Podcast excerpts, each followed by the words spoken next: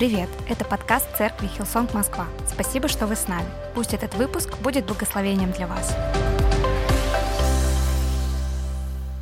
И если у вас есть Библия на телефоне или вот такая вот с собой, давайте откроем Даниила 6 главу. И мы сегодня будем читать Даниила 6 глава. Очень классная история из Ветхого Завета. И проповедь называется также очень просто. В яме со львами. В яме со львами. Мне не сильно волнует, нравится вам это название или нет. А, просто оно не похоже на все другие, которые, как я называл. А, и в этой истории кто-то окажется в яме со львами. Маленький спойлер – Давайте читать с первого стиха. «Угодно было Дарию поставить над царством 120 сатрапов, чтобы они были во всем царстве, а над ними трех князей, из которых один был Даниил, чтобы сатрапы давали им отчеты, чтобы царю не было никакого обременения. Даниил превосходил прочих князей и сатрапов, потому что в нем был высокий дух, и царь помышлял уже поставить его над всем царством. Снова политика. Мы, конечно, в церкви не говорим о политике, но это же было несколько тысяч лет назад, об этой можно поговорить. Небольшой контекст. Израиль, который был завоеван большим царством, и люди многие оказались в городе Вавилон.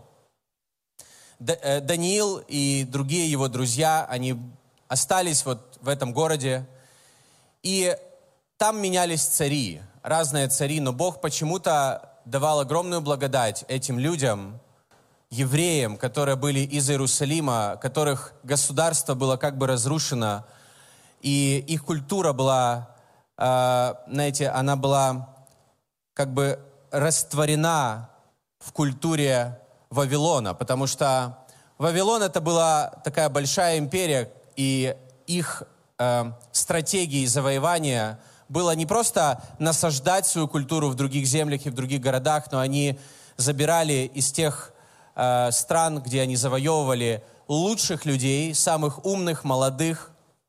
Они их забирали в Вавилон, и они учили их своей культуре.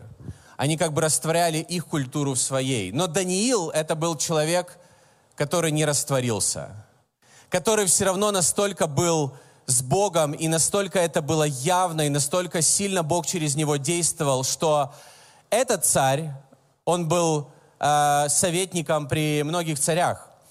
И этот царь, э, Дарий, он поставил его одним из троих над всем своим царством. И здесь говорится, что он уже начал подумывать над тем, чтобы сделать его, скажем, таким премьер-министром или сделать его главным, а не одним из троих потому что он превосходил всех остальных, он был самым верным. И мне нравится, что в Библии говорится о нем, что в нем был высокий дух. Это то, как написано в синодальном переводе. Я не хотел бы открывать другие переводы, потому что, мне кажется, это очень, очень значимо, очень, а, очень подходящее слово. В нем был высокий дух. Знаете, мы можем ростом быть не самыми высокими от природы. Можем быть даже своими талантами и дарами быть не самыми крутыми. Но что, на что мы можем повлиять, это на свой дух.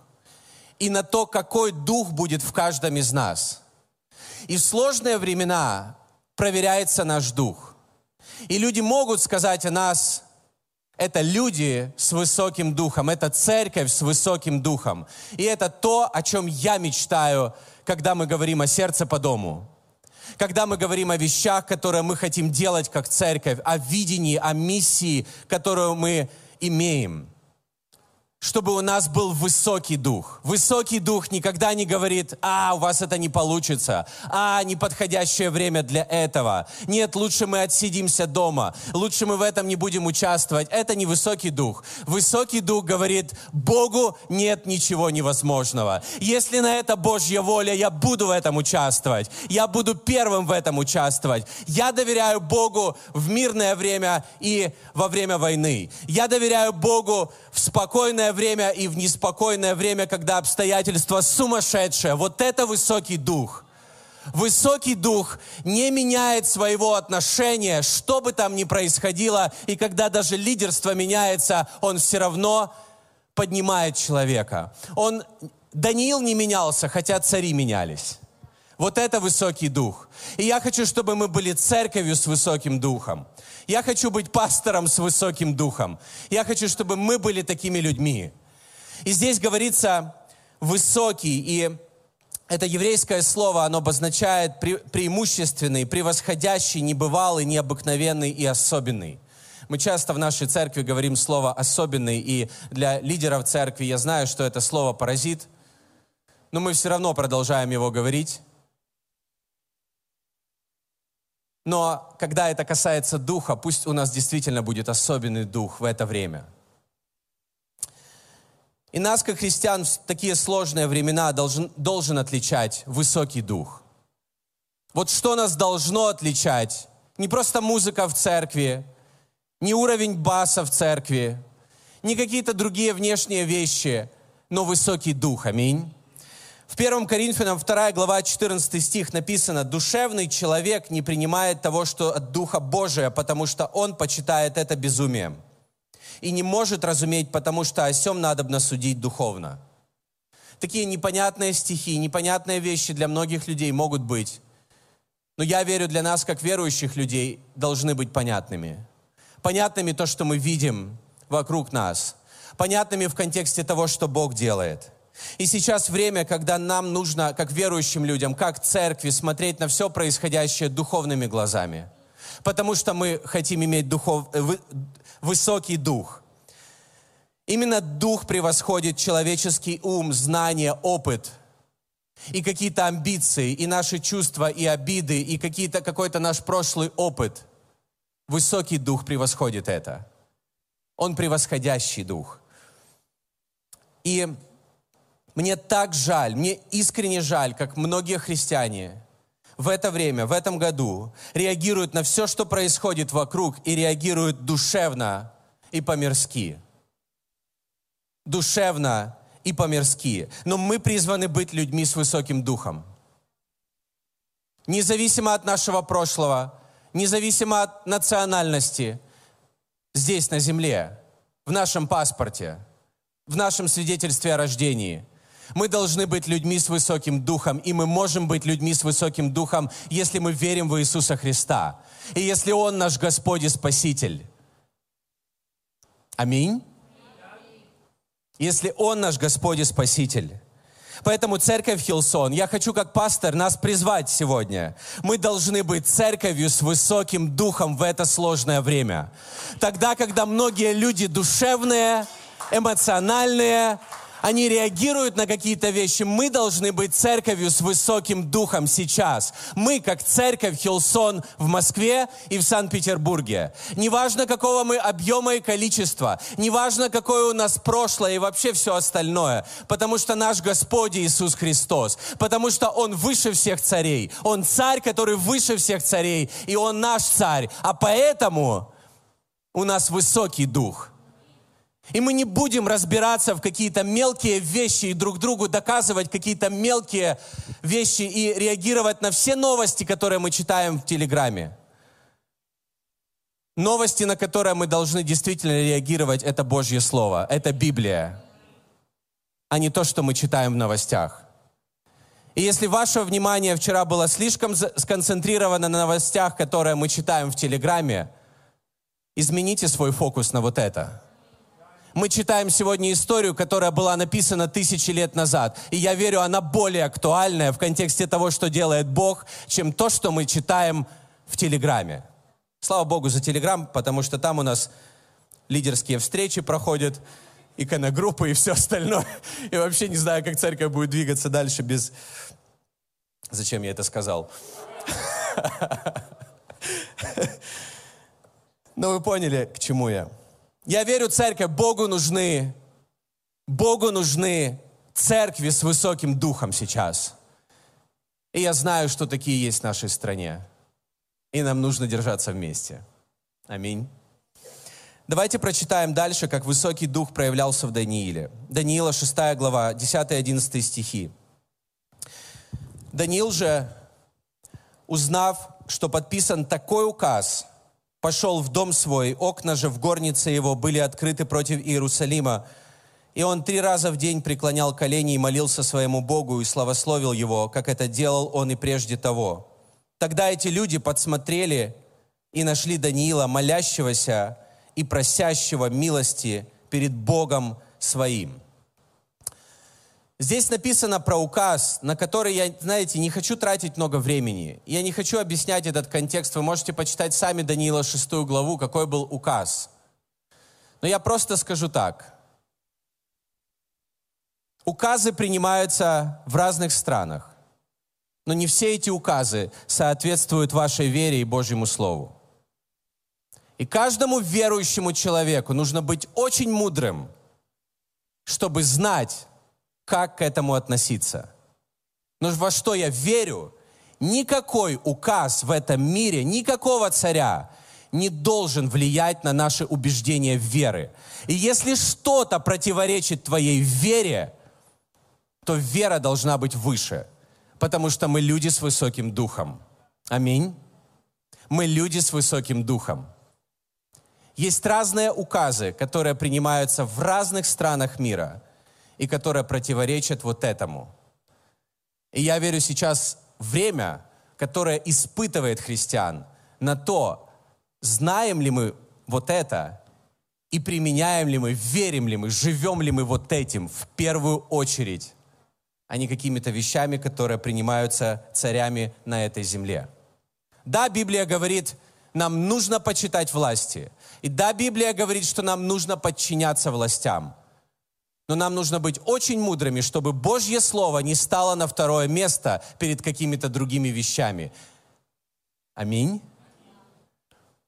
Поэтому мне нравится в этой истории – что в 10 стихе говорится, что Даниил пошел и продолжал делать то, что он всегда делал. Другими словами, никакие указы не повлияли на его взаимоотношения с Богом.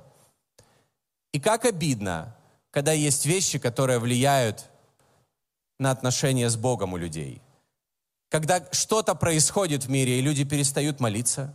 Я имею в виду, христиане перестают молиться. Христиане перестают поклоняться Богу, служить Ему, надеяться на Него но не Даниил. На его отношения с Богом ничего не влияло, даже когда это было опасно для него. Поэтому в трудные времена некоторые люди перестают молиться, перестают слышать Бога и начинают реагировать на все происходящее слишком душевно. И это неправильно. Потому что человек с высоким духом никогда не перестанет искать ответы духом, а не плотью. Аминь. Духом, а не плотью духом, а не плотью. К чему нас призывает Библия? Искать ответы духом, а не плотью. Потому что такие ответы будут. Высокий дух Даниила, он направлял его и побуждал его. И в этих стихах мы прочитали о четырех вещах, простых вещах. Первое – опускаться на колени. Я верю, что люди с высоким духом знают, что означает опускаться на колени перед Богом. Аминь. Давайте будем церковью, которая знает, что такое опускаться на колени перед Богом. И я скажу по-другому это. Смирение сердца, а не обвинение уст. Мне кажется, это большой вызов для многих людей. И это никогда не может быть вместе. Ты не можешь стоять на коленях перед Богом и писать в своем инстаграме ненависть к своему брату. По-моему, можно так сказать аминь, чтобы даже онлайн услышали. Ты не можешь опускаться на колени перед Богом и ненавидеть своего брата. Или то, или другое. Я верю, что люди с высоким духом знают, как опускаться на колени в смирении своего сердца, а не сразу реагировать и обвинять всех вокруг в том, что происходит. Потому что мне кажется, что такой год, когда многие христиане думают, что Бог их призвал к обвинениям и проклятиям властей и других людей. Но это неправда. И это не высокий дух. Это мирской дух. Это дух этого мира. Не больше того. Это низкий дух, если хотите. Карликовый. Но высокий дух, он нас побуждает к другим вещам к тому, чтобы, как мы поем в этой песне, опускаться на колени, чтобы в этот момент прикасаться к небесам. Я хочу быть частью церкви, которая умеет опускаться на колени в служении, в молитве, в посте, в поклонении Богу. И я очень рад, что в следующее воскресенье у нас будет вечер поклонения. Вторая вещь – молиться. Почему мы слышим в этом году так много а, знаете, ну, ваших молитв недостаточно. Иногда такими фразами мы можем обесценивать силу молитвы, а иногда только молитва является ответом. Иногда только молитва является самой лучшей реакцией на то, что происходит вокруг нас. И я хочу еще раз сказать, нам нужно побеждать духом, а не плотью. Мы призваны побеждать духом, а не плотью. Это то, что делал Даниил – несмотря на все остальное. Это то, что делал Даниил. Побеждал духом, а не плотью. И если наша церковь будет все, что мы будем делать, все, что мы будем делать, мы будем непрестанно молиться и всячески помогать людям в нуждах, может быть, в это время это будет самый лучший ответ, самый эффективный ответ. И это принесет победу и в духовном смысле, и не только. Ефесянам 6 глава 12-13 стихи, потому что мы боремся не против людей из плоти и крови, а против начальств и властей, против владык этого мира тьмы, против духов зла на небесах. Поэтому возьмите все Божье орудие, чтобы вы могли противостоять им в день, когда зло пойдет в наступление, и все преодолев, выстоять. Я верю, что Бог призвал нас быть людьми, которые все преодолев, выстоят. Я верю, что Бог нас призвал быть людьми, которые в сложные времена или в долине смертной тени, они верят, что будут дни хорошие. И мы выстоим, пока мы до, них не дойдем. Аминь. Все, э, как здесь говорится, все преодолев, выстоять. Давайте будем церковью, которая молится.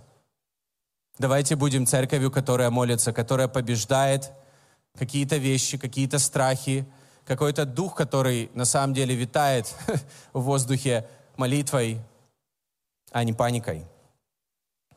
Славить Бога. Третье. Эти люди нашли его, что он стоял на коленях, он молился перед Богом, и он славил Бога.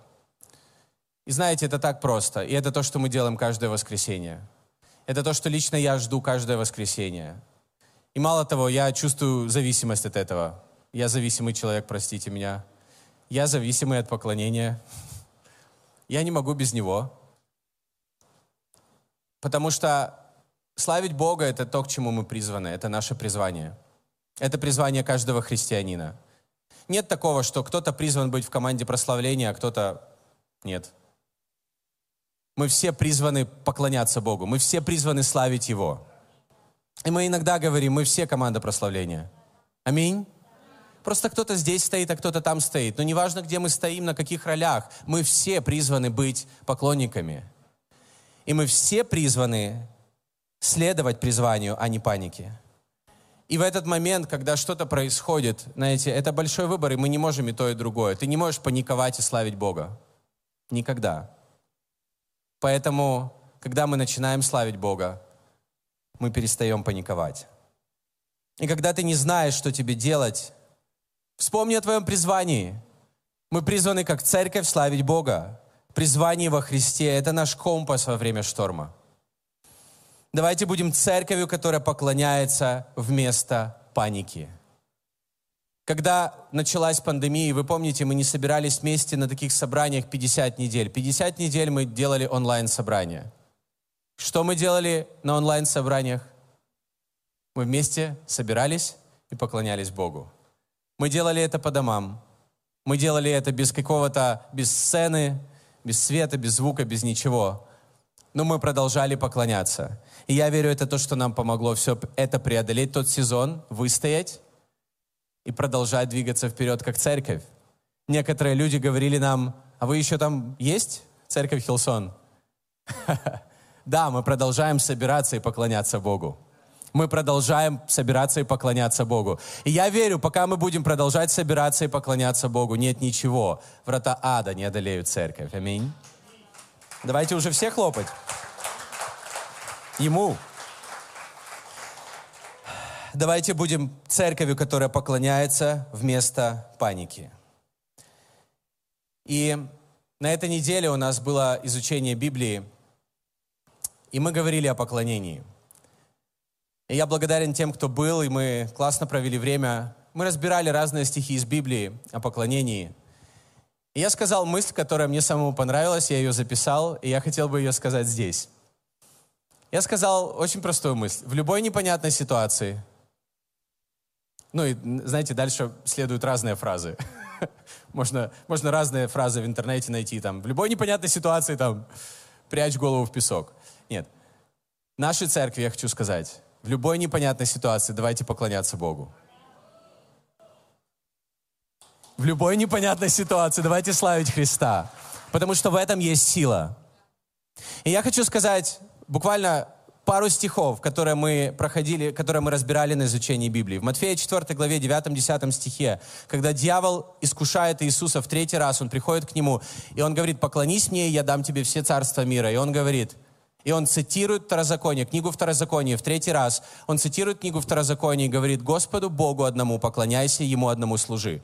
Но когда мы открыли вместе со всеми, кто был на изучении Библии, в этот четверг, когда мы открыли Второзаконие, 6 главу, 13 стих, который цитировал Иисус, там написано, «Господа Бога одного бойся и Ему одному служи». А Второзаконие, 10 глава, 20 стих, там, где говорится то же самое, то есть Иисус цитировал Второзаконие, 6 главу и 10 главу, там говорится также, «Господа Бога одного бойся и Ему одному служи». Другими словами, Иисус не ошибся. Иисус не просто так, знаете, забыл Библию, забыл Второзаконие. Нет. Иисус намеренно это сделал, чтобы показать нам, что Божий страх в реальности — это больше про, про поклонение. Потому что для многих людей страх перед Богом — это то, что отталкивает их от Бога, а поклонение — то, что приближает нас в реальности к Нему. Иисус хотел показать, что бояться Бога — это не бояться и труситься от Его, это почитать Его, это поклоняться Ему. А в притчах 1.7 говорится, начало мудрости — страх Господень. Другими словами можно сказать, начало мудрости — это поклоняться Богу. Поэтому в любой непонятной ситуации, церковь, давайте поклоняться Богу. И это то, что делали многие герои Библии. Например, Давид, он писал псалмы, он был поклонником в хорошие времена и плохие времена, во все периоды. Иисус Навин завоевал неприступный город Иерихон поклонением. Об этом говорится в Иисуса Навина 6 главе. Павел и Сила в Деяниях 16 главе, они оказались в темнице в цепях, и они поклонялись Богу, и цепи пали. Есть ли что-то для нас в этом? Есть ли какая-то сила для нашей веры в этих историях?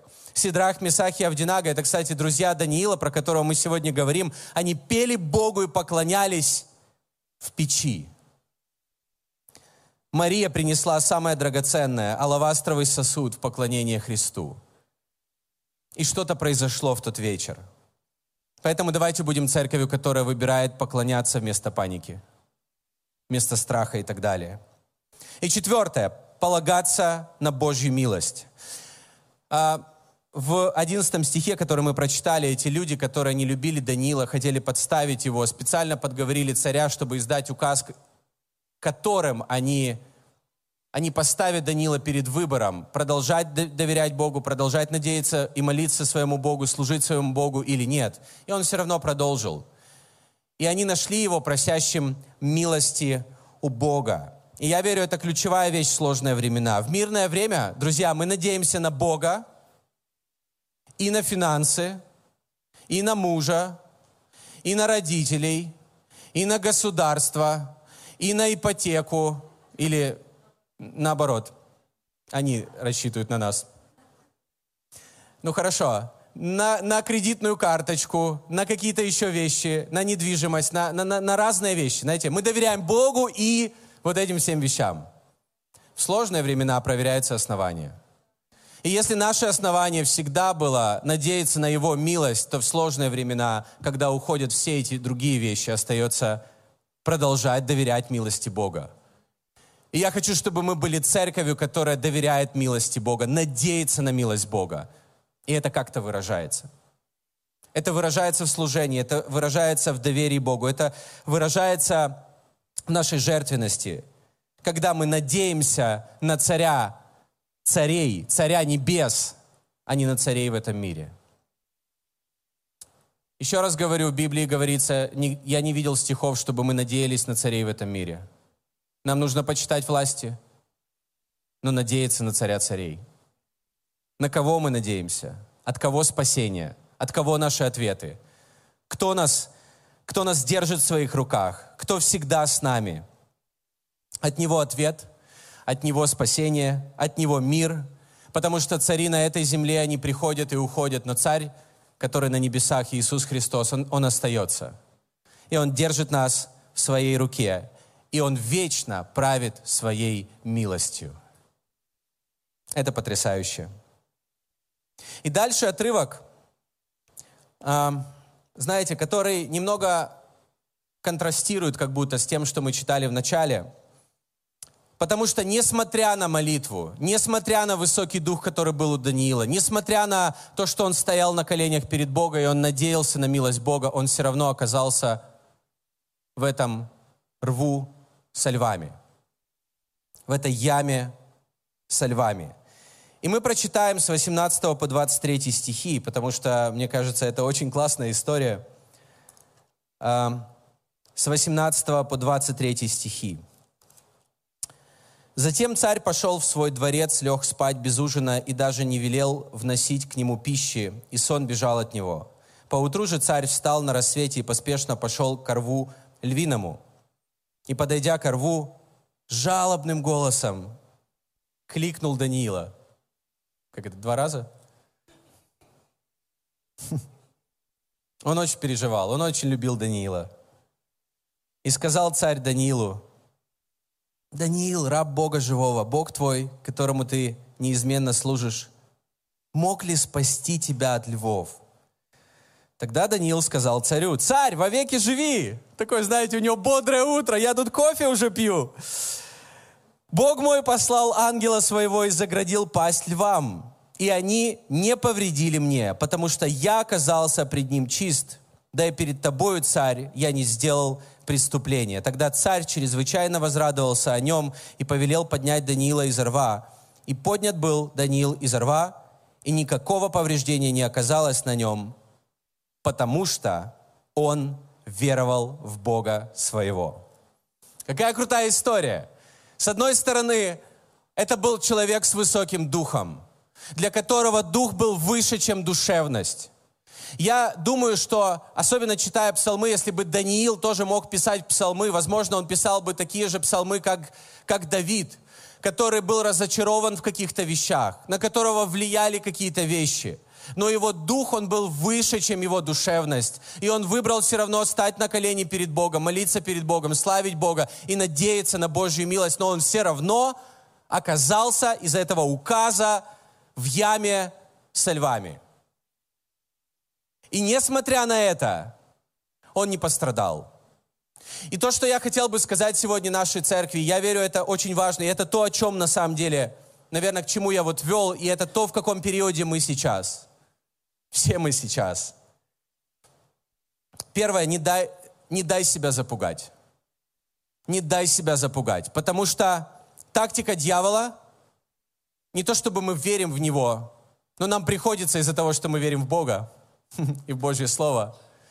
Тактика дьявола сеет страх в твое сердце, в наши сердца. И в Библии говорится в 1 Петра, что он ходит, как рыкающий лев – он ходит подобно льву, зная, что Иисус Христос – это лев из колена Иудина. Но он ходит, как рыкающий лев, который, который сеет страх. И если мы будем бояться церковь, мы проиграли. Нам нельзя бояться. нам нужно гнать страх от себя. И нам нужно просто понимать, что его тактика – это не повредить тебе и твоей семье. Это вогнать тебя в эту яму страха. И даже если мы оказались, знаете, ниже уровня моря, Иисус с тобой в этой яме. Иисус с тобой там. И здесь написано, Бог мой послал ангела своего и заградил пасть львам. Вот здесь мне стало интересно, почему снова говорится про ангела? Почему не говорится, что сам Бог пришел в эту яму? Но интересно, что вот это слово, которое здесь переводится как ангел, которое буквально обозначает посланник, оно использовано в Библии всего в двух местах. Удивительно. Только в книге Даниила. Это обозначает посланник, и это только в двух местах. Вот здесь, когда он пришел, чтобы заградить пасти львам и спасти Даниила, и три главы ранее, чтобы быть в котле с Месахом, э, Авдинага и Сидрахом. Да, в общем, тремя друзьями, вы поняли. И мне нравится, что в книге Даниила 3 главе говорится, что этот ангел был похож на Божьего Сына. Образ его был как у Божьего Сына. Это одно и то же имя, которое название этого ангела здесь и в этой истории, больше нигде его не было в Ветхом Завете. И поэтому я хочу сказать, я верю, что Иисус с нами, даже если мы окажемся ниже плинтуса, даже если мы окажемся там, где мы не ожидали и не хотели бы оказаться, Бог будет там с нами для того, чтобы защитить нас. Мы должны уповать на Его милость в первую очередь. Мы должны побеждать и получать духовные ответы и победы молитвой, опускаясь на колени, э, поклоняясь Богу. Но даже если будут какие-то обстоятельства, Иисус там с нами. И я думаю, что в моменте истории, если взять эту главу как историю, то мы в этой истории – где-то в этом моменте, когда Иисус с нами в этой яме, в яме со львами. И мне нравится, что в конце написано, что когда его достали из этой ямы, когда царь пришел утром и ожидал увидеть разорванное тело, он увидел Даниила бодрячком, Такое чувство, что он даже выспался. Не как мы с тремя детьми, бывает, не высыпаемся. Или те, кто ездит, в поездки миссионерские в Санкт-Петербург, тоже не очень высыпаются. Бывает. Но он был, знаете, наполненный духом. Его высокий дух не изменился. И здесь написано, и поднят был Даниил из рва, в 23 стихе, и никакого повреждения не оказалось на нем, потому что он веровал в Бога своего. Я хочу нам напомнить, церковь, наше дело — верить. Его дело — спасать. Давайте не мешать Богу делать Его дело и не забывать делать свое дело. И когда мы делаем что-то по, по вере, а не из-за страха, Бог ответит, Бог спасет, Бог даст силу. И давайте прочитаем последний отрывок из этой истории, Даниила 6 глава, 26-27 стихи. «Мною дается повеление, это уже про царя Дария, во всякой области царства моего трепетали и благоговели перед Богом Данииловым, потому что Он есть Бог живой и пресносущий, и царство Его несокрушимо, и владычество Его бесконечно». Он избавляет и спасает, и совершает чудеса и знамения на небе и на земле. Он избавил Даниила от силы львов. Я верю, это самое лучшее окончание этой истории, и это примерно окончание нашей истории. Когда так много людей, которые никогда не были с Богом, они познают, что Бог живой, и что Он Бог, чье царство несокрушимо, чье царство увеличивается в сердцах людей каждый день. И кто делает эти четыре вещи, избавляет, спасает, совершает чудеса и знамения. И первое – избавление. Бог будет избавлять. И давайте Богу позволим это делать. Позволим избавить нас от греха, позволим избавить от зависимости, от прошлого, избавить от опасности, избавить от депрессии, избавить от старого мышления. Церковь, давайте не помогать Богу избавлять друг друга от чего-то. Давайте будем людьми, которые полностью открывают свое сердце перед Ним и позволяют Его избавить нас от всех вещей, которые не нужны нам. Аминь. Доверять Ему полностью, как Даниил в яме со львами. И послушайте, я проповедую себе также. Я не лишен чувств, я не лишен эмоций, я не лишен души, я не лишен переживаний. Я тоже, я тоже здесь. Слава Богу, я не где-то по видео. Я здесь. И я все это чувствую. Но я верю, что Бог избавляет. Я верю, что мы увидим очень много того, как Бог избавляет. Я также верю, что мы увидим больше спасений, больше, как Бог спасает людей, как Бог спасает в духовном смысле, спасает от греха, спасает от ада, спасает для вечности, спасает для прекрасной жизни с Богом. Аминь. И я верю, в такие сложные времена Бог может спасать даже больше, чем в легкие времена. И давайте прочитаем два стиха. Исайя 54 глава, 17 стих. «Но никакое оружие, созданное против тебя, пусть это будет пророчеством для вас, но никакое оружие, созданное против тебя, не будет успешно, и ты обличишь всякий язык, который тебя обвинит. Таково наследие слуг Господа, таково оправдание им от меня, возвещает Господь. А в Бытие 50 главе 20 стихе написано, «Вы замыслили против меня зло, но Бог обратил его к благу, чтобы совершить то, что происходит теперь, спасение многих жизней». Поэтому я верю, церковь, то, что, то, что нас пугает, и то, что как бы создано, чтобы разрушить миллионы жизней, будет спасением для миллионов. Я верю в это. Я верю в это искренне, и это то, что, это то, что я вижу сейчас, то, что делает Бог. Мы, как церковь, мы маленькая часть этого. Но я молюсь, чтобы все мы, у нас были открыты глаза, как Иисус говорил, открыты уши, чтобы слышать и видеть, что Бог делает в это время. Как Он спасает, возможно, миллионы людей. Третье говорится, что Он делающий чудеса. Это был, кстати, новый указ царя официальный указ с печатью, чтобы все трепетали перед живым Богом Даниила, которого царство вечное, который избавляет, и который спасает, и который делает чудеса. И в этом году сердце по дому. Мы сказали, мы такую, мы написали эту фразу, и для нас это как видение, это тема этих пожертвований сер, сердца по дому с верой в чудо. Очень просто. С верой в чудо. И я хотел бы просто поделиться. Прошлое воскресенье пастор Алексей, он... Я очень рад, что мы его пригласили, кстати. Да? Я очень рад, что мы его пригласили. Ему, кстати, очень понравилась наша церковь. Он был только первый раз. ну, потому что он пастор в другой церкви, это нормально. И он говорил, что когда в 2007 году они покупали здание, многие люди что-то продавали в церкви, и они продали машину. Когда мы сидели потом с ним в кафе после собрания, он сказал, на самом деле я просто не помню людей, которые что-то не продали тогда. И может быть для некоторых людей такие, о, надо что-то продать на Авито. Но, знаете, мы с Аней, мы тоже приняли решение продать свою квартиру в начале этого года, и мы это сделали. И мы, для нас это была наша вера в чудо мы хотим увидеть чудо, и поэтому мы решили выделить какую-то сумму и отдать свою маленькую часть всего. Каких-то несколько процентов.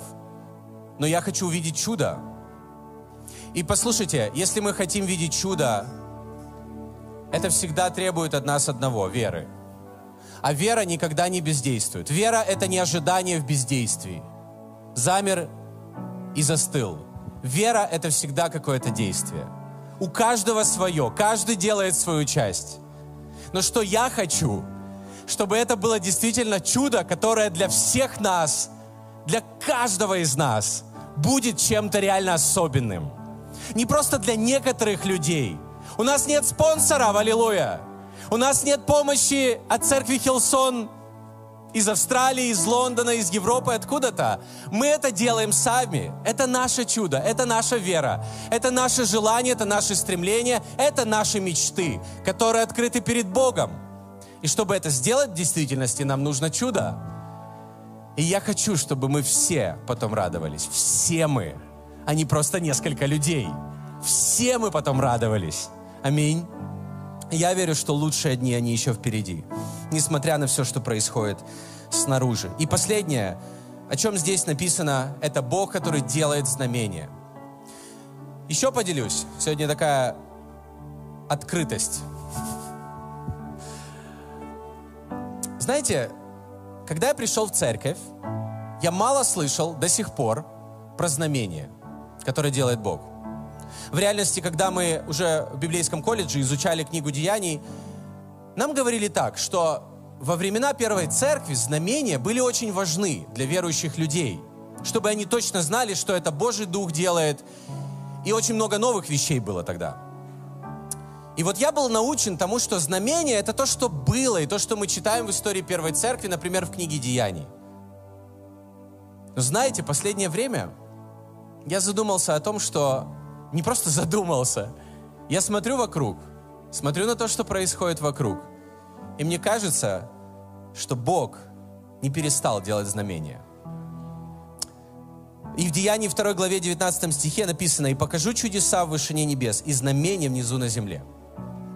Это были такие определенные... Что это такое? Это знак, это явление, которое служит для нас, Его церковь, верующих людей, предзнаменованием чего-то. Иисус говорил, вы так легко определяете погоду. Вы так легко определяете погоду, но вы как будто пропускаете какие-то вещи, которые Бог показывает обо мне, но вы не верите в меня. И мне кажется, что в это время Бог что-то показывает всему миру. Например, надейтесь реально на меня. Не на кого другого, на меня. Мне кажется, Бог это так явно показывает. Мне кажется, во всех, не знаю, на всех каналах, на всех билбордах, надейтесь реально только на меня. Вот что я вижу. Но люди могут это понимать или не понимать. Я это вижу так. И вот что Иисус обещал своим ученикам. То, что происходит сейчас в мире. Матфея 24 глава, 6 стиха. Это последний отрывок, и мы будем молиться. Вы услышите о войнах, настоящих и грядущих. Но пусть вас это не пугает. Аминь. Все это должно произойти, но это еще не конец. Аллилуйя. Потому что народ поднимется на народ, и царство на царство. В разных местах будет, будут голод и землетрясения. Но все это лишь начало родовых схваток. Тогда вас будут выдавать, мучить, убивать, и все народы будут ненавидеть вас из-за меня. Многие тогда отвернутся от веры, будут предавать и ненавидеть друг друга. Появится много лжепророков, которые обманут многих. И от умножения зла во многих охладеет любовь. Но тот, кто выстоит до конца, будет спасен. Радостная весть о Царстве будет проповедана по всему миру, как свидетельство для народов, и только тогда наступит конец. И знаете, когда я читаю эти вещи в Библии, я понимаю, нам нужно смотреть на то, что происходит вокруг – и видеть, что Иисус об этом говорил. Иисус говорил, что эти вещи будут, но это еще не конец. И в это время наша роль как церкви продолжать проповедовать об Иисусе, а Его задача в этом всем продолжать спасать. Не наоборот. Мы не можем никого спасти. Какими бы мы действиями там не запаслись, что бы мы ни делали, Бог спасает. Но наша роль продолжать проповедовать о Нем, продолжать проповедовать об Иисусе. Аминь. И такая грустная музыка. Просто я сейчас скажу фразу, которая может прозвучать очень грустно.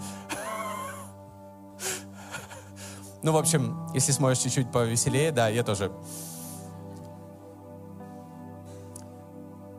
Нас многие спрашивают. Фойе воскресенье. Так просто пишут сообщения. Вы как там, не уезжаете? Я хочу сказать, церковь, нет. Не дождетесь. Мы здесь, и мы будем продолжать проповедовать об Иисусе, а Бог будет продолжать спасать людей. И мы как церковь, возможно, были какие-то обстоятельства, которые, знаете, даже, я бы сказал, может быть, это не для всех людей, но даже, я бы сказал, пытались разрушить нашу церковь. Но мы продолжаем быть здесь. Мы, можете посмотреть друг на друга, мы здесь. Мы с вами, друзья, здесь. И мы будем продолжать проповедовать об Иисусе, а Бог будет продолжать спасать людей. Аминь. Здесь, в Москве, и там, в Питере. Мы будем продолжать быть здесь, а Бог будет продолжать делать свою работу. Мы будем продолжать проповедовать, Он будет продолжать спасать. Мы будем продолжать жертвовать, Он будет продолжать делать чудеса. Мы будем продолжать верить доверять Ему. Он будет продолжать избавлять людей, избавлять нас. Мы будем продолжать поклоняться, Он будет давать победу. Аминь. Мы будем продолжать молиться, Он будет продолжать отвечать. Мы будем продолжать становиться на колени и быть в смирении, как церковь, не поддаваясь этому мирскому духу. Мы будем оставаться с высоким Божьим духом, и Он будет давать нам в этом силу. Потому что мы Его церковь, и Он наш Господь. И давайте сейчас поднимемся и давайте прославим нашего Бога. Громкими аплодисментами. Аминь. Мы Его церковь, а Он наш Господь. Аминь. Мы Его церковь, а Он наш Господь. И я верю, церковь, я верю, что нет ничего, что может повлиять на нашу веру и на наш дух. Мы будем продолжать любить людей. Мы будем продолжать служить людям. Мы будем продолжать относиться самым лучшим образом к людям. Мы будем продолжать жить так, чтобы про нас никогда нельзя было сказать, что в них охладела любовь. Аминь. Потому что это высокий дух. Аминь. Это высокий дух. Господь, спасибо Тебе за церковь. Спасибо за эту церковь, частью которой мы являемся. И Бог, всех нас Ты привел сюда каким-то чудным образом. Действительно чудным образом. Ты объединил нас в одно тело, в одну церковь, в Твою церковь. Господь, мы верим, что Ты продолжаешь хранить ее, оберегать ее, избавлять ее, спасать людей. И Бог, Ты будешь продолжать делать чудные вещи в нашем обществе, в нашей стране, во имя Иисуса Христа. Потому что, потому что я знаю это на сто процентов, что Ты любишь эту страну и Ты любишь Россию. Ты любишь Россию, Ты любишь людей здесь. И ты будешь продолжать спасать, продолжать избавлять, продолжать благословлять, продолжать держать в своих руках, в своих объятиях, держать за руку, за правую руку. А наша роль — молиться, наша роль — верить, наша роль — продолжать проповедовать о Тебе. Спасибо, Господь, за то, что Ты с нами. Спасибо, что Ты даешь нам силы. И мы верим, и я хочу это сказать, что лучше еще впереди. Я верю, что еще много хороших дней впереди. Во имя Иисуса Христа. Аминь. Спасибо, что дослушали выпуск до конца. Если вы хотите узнать больше об Иисусе или о церкви, то можете связаться с нами через наши соцсети. Будьте благословенны!